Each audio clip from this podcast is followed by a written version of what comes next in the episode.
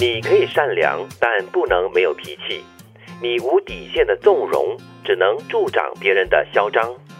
我们不能去欺负别人，但也不看别人的冷脸。别为了一些不相干的人去受委屈，你不需要去承担任何一个人的负能量。这句话很重要哦，就是提醒你，嗯你是可以选择善良，但是呢，不能够善良到没有脾气，就是什么东西啊、什么气啊，你都逆来顺受，嗯，又或者是往自己的肚子里面吞，对。眼泪往心里流，这样子。结嗯其果实它就很内不伤健。康的，因为内伤，你很容易呢，就是内化这个东西之后呢，慢慢你会发现啊，你可能很容易陷入那种忧郁的状态，然后你很容易自责，你会觉得说哇，什么东西都是我的错啊，然后其实你的心理是不健康的哎很，有自卑哈、哦。嗯对其实我经常在在想哈、这条线到底要怎么画？嗯一方面我们说哈、要释怀，不要让别人的不对、别人的错误来伤害自己，让自己生气难过。对那同时呢，我们又好像这句话所说的，不要让自己过度的受到别人的欺压，可嗯以善良，但是不能没有脾气。那这什么时候我才可以发脾气？什么时候我可以还击？什么时候我就让他说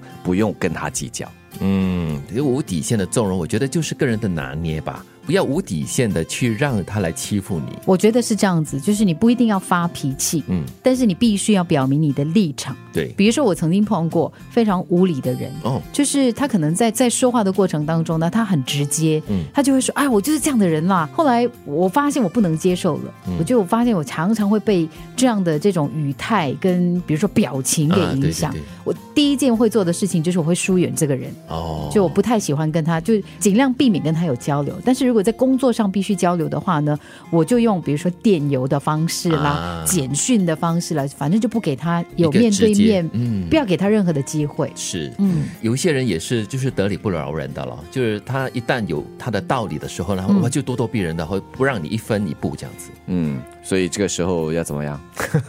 避开咯，我觉得避开是最好的，嗯，不需要正面冲突。而且我觉得，常常你不给他那个爆发的机会的话呢，久而久之，这个人其实他大概也知道从你这里呢，他找不到火点呢。 点不了火。对，其实接下来这句话就是说，不要受一些不相干的人哈、去让他受气，然后就受委屈，然后因为你不需要去承担任何一个人的负能量。嗯，我觉得这个是一个很重要的提醒，也是一个很真实的一个状况。嗯，也算是一个自我提醒，对因为有些时候，当我们情绪不佳，嗯又或者是那个情绪不稳定的时候、啊，很容易向我们最亲近的人发泄，这这让对方觉得不悦，所以他们也没有这个责任或者是义务来承担我们这里的负能量或垃圾，嗯所以这也算是一个很好的自我提醒。对，所以我觉得就是你，你不要把自己的焦点摆在那个充满负能量的人的身上，嗯，就是你尽量不要让自己的生活跟他有太多的交集，你就发现说，哎、其实你的生活哈，没有这个人也蛮好的，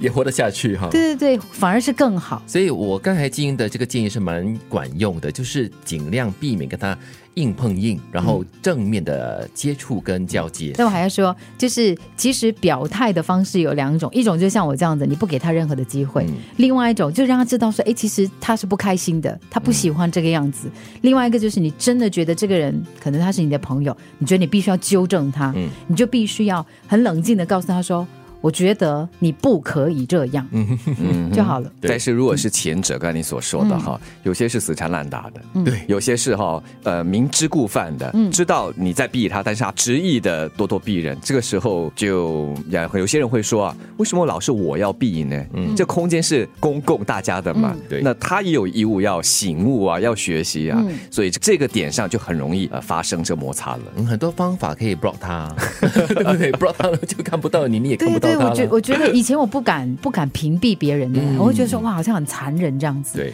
后来哈，我就发现哎其实也 OK 啦。对，嗯，因为可能在他的眼里，我们也无所谓了，对对啊，对啊，所以就互相屏蔽我了。最近就看到这样的一句话，就提醒说呢，其实有的时候我们很在意别人的看法，很怕别人这样，很怕别人那样，对吗？然后那那个后面的副词是别把自己看得那么重要。对，其实你没有那么重要。对，你可以善良，但不能没有脾气；